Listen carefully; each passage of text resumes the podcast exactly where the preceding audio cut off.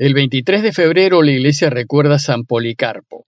Si desean información acerca de él, pueden entrar al aplicativo Reflexiones del Evangelio. El miércoles de la séptima semana del tiempo ordinario, el Evangelio que toca es el de Marcos 9, 38 al 41. En aquel tiempo dijo Juan a Jesús, Maestro, hemos visto a uno que echaba demonios en tu nombre y se lo hemos querido impedir porque no es de los nuestros. Jesús respondió, No se lo impidan, porque uno que hace milagros en mi nombre no puede luego hablar mal de mí.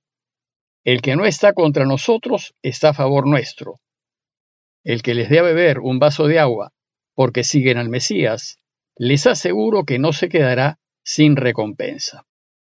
En el relato inmediatamente anterior, Jesús había enseñado a los suyos que no deben buscar ser importantes, que ser importantes no debe ser el fin en la vida de nadie, que no debe ser un objetivo a buscar, que lo que uno debe buscar en la vida es servir y ayudar a todos, especialmente a quienes no valen.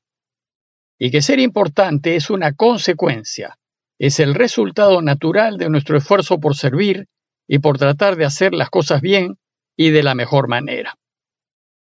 El breve relato de hoy busca enseñarnos que es deber nuestro anunciar la buena noticia sin importar si quien anuncia es de los nuestros o no lo es.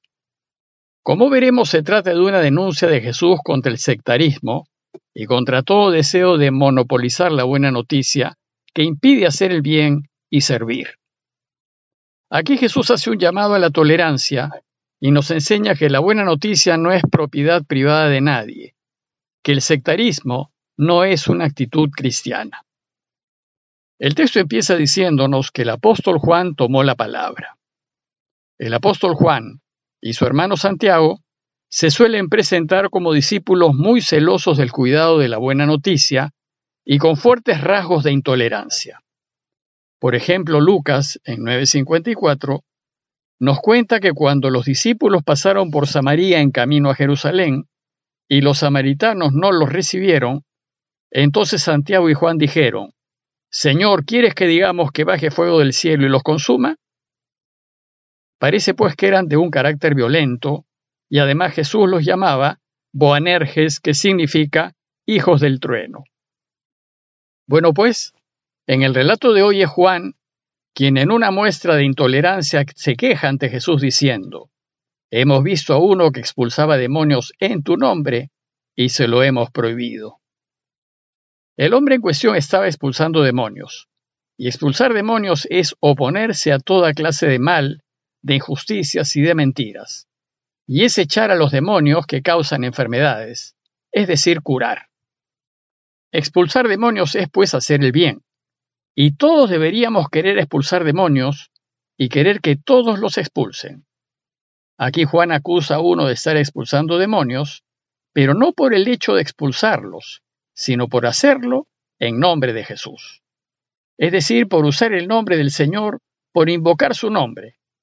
Porque Juan piensa que Jesús es de ellos y está con ellos, y en consecuencia piensan que esa persona está haciendo algo que no debería hacer. La molestia de Juan es porque no es de los nuestros. No es de los nuestros, no es de los que camina con nosotros, y por tanto no debería estar usando tu nombre. Juan cree que él y los otros discípulos de Jesús tienen el monopolio del Señor. Creen que Él es algo exclusivo, que es de ellos, y que ellos son poseedores de esa marca. Detrás de esta acusación puede estar ese sentimiento que tenía dividida la comunidad de la Iglesia del primer siglo. En las primeras décadas del cristianismo hubo una fuerte discusión entre los primeros cristianos acerca de si el cristianismo era solo para los judíos bautizados o si los no judíos estaban también invitados a bautizarse. Un grupo de cristianos judíos hebreos, que eran los más nacionalistas, se oponían a la participación de los no judíos en la iglesia. Entre ellos están algunos apóstoles como Santiago y Juan. Para ellos, los no judíos no son de los nuestros y no deberían ser bautizados. Pero otro grupo de cristianos judíos de origen griego y de mentalidad más abierta, como Pablo o probablemente el apóstol Felipe, sí creían que los no judíos podían bautizarse, ser cristianos y anunciar la buena noticia en nombre de Jesús. ¿Y qué es lo que hacía la persona acusada por Juan? Lo que estaba haciendo era expulsar demonios en nombre de Jesús. Es decir, seguramente era un cristiano y probablemente era un no judío. Bueno, pues esa persona luchaba contra el mal, curaba y trabajaba en favor del bien. Hacía lo que Jesús quiere que hagamos. Pero además, lo hacía invocando el nombre de Jesús, es decir, apoyándose en su autoridad y en sus enseñanzas. Y Juan le dice a Jesús que se lo han prohibido, es decir, le hemos impedido ayudar. ¿Y cómo nos atrevemos a impedir ayudar y hacer el bien? Esta prohibición refleja la intolerancia y la ceguera del fanatismo, que suele oponerse a lo correcto e impedir hacer lo que está bien, simplemente porque el otro no piensa como uno. Pero los celos de Juan son un obstáculo para ver que el que no es del grupo en realidad está de su lado. La respuesta de Jesús se dirige a hacer recapacitar a Juan, pues Jesús le respondió, no se lo prohíban. ¿Qué es lo que realmente nos debería molestar? ¿Que no expulse demonios? Es decir, que se siga haciendo el mal, o que los expulse usando el nombre de Jesús. Lo que nos debería molestar es que el mal siga ganando espacio. Por eso Jesús dice que nunca hay que impedir que se haga el bien, aunque no sean de los nuestros quienes lo hagan. Más bien, aplaudan a quien hace el bien, aunque no sea de mi partido o aunque sea opositor o incluso enemigo nuestro. Pues el bien, es decir, Dios, debe prevalecer siempre. Con esta orden Jesús declara que el camino cristiano no es propiedad exclusiva de nadie, que lo que hay que tratar es de que gane el bien y en esto hay que trabajar juntos, y que todo aquel que busque llevar a los hombres hacia Dios comparte los mismos objetivos que los que caminan con Jesús. Y la razón que da Jesús es porque nadie que haga un milagro en mi nombre puede luego hablar mal de mí. Está bien hacer bien en su nombre, es decir, invocando a Jesús. Y en su nombre hay que dar de comer y en su nombre curar. Hay pues que ser tolerantes, más aún si el otro hace el bien en nombre de Jesús pues el que no está contra nosotros está a favor nuestro. Nadie pues que actúe en el nombre de Jesús puede estar en contra de su mensaje. Y en definitiva, todo aquel que actúe con justicia, que hable la verdad y que defienda la vida, aunque no reconozca a Jesús, incluso aunque se declare ateo, está de parte de él. Es decir, está de parte de él el ateo que expulse demonios, que cure, que ayude, que sirva. Pues si uno se declara ateo pero hace lo que Dios quiere, está de parte de Dios. Sin dudar al final de su vida se encontrará con Dios. La pena es que no disfrutará de su presencia en esta vida. Lo cierto es que la manera como uno vive su vida o lo pone del lado de Jesús o lo aleja de él. Si uno hace lo que Jesús desea, aunque no sea de los suyos, está con él.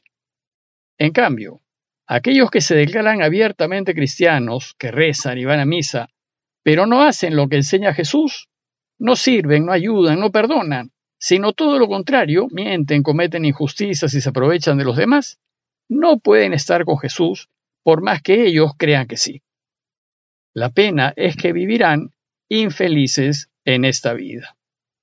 Por tanto, aquel que hace el bien, se llame como se llame, está en favor nuestro y estamos del mismo lado.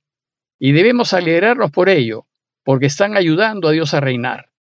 La tolerancia, pues, debe ser una actitud característica del verdadero cristiano. El relato de hoy termina con una invitación de Jesús a apoyar a todo aquel que haga el bien. Dice el texto que Jesús dijo, y todo el que les dé un vaso de agua a estos que expulsan demonios en su nombre, porque anuncian al Mesías, les aseguro que no quedarán sin recompensa. Jesús nos enseña que no solo no hay que prohibir a nadie hacer el bien en nombre suyo, sino además, y dejando los sectarismos de lado, tenemos que apoyarlo, porque rema del mismo lado y hace lo que nosotros estamos haciendo, ayudar a Dios a reinar. Por tanto, hay que darle una mano con lo que sea, aunque sea con un vasito de agua, a fin de refrescarlo del intenso calor. El vaso de agua representa aquí cualquier ayuda que podamos dar, por mínima que sea. Por eso dice Jesús que todo el que les dé un vaso de agua porque anuncian al Mesías, les aseguro que no quedará sin recompensa. De lo que se trata es de anunciar la buena noticia. Se trata que todos conozcan al Mesías para que conozcan su camino y se salven. Se trata de perdonar, de servir, de ayudar, es decir, de procurar que Dios reine. Si hacemos así, es decir, si ayudamos a que el reinado de Dios se expanda, no quedaremos sin recompensa. Pidámosle pues al Señor su ayuda, no solo para no ser intolerantes, sino para ayudar a quienes buscan lo que buscamos y trabajan para la gloria de Dios. Parroquia de Fátima, Miraflores, Lima.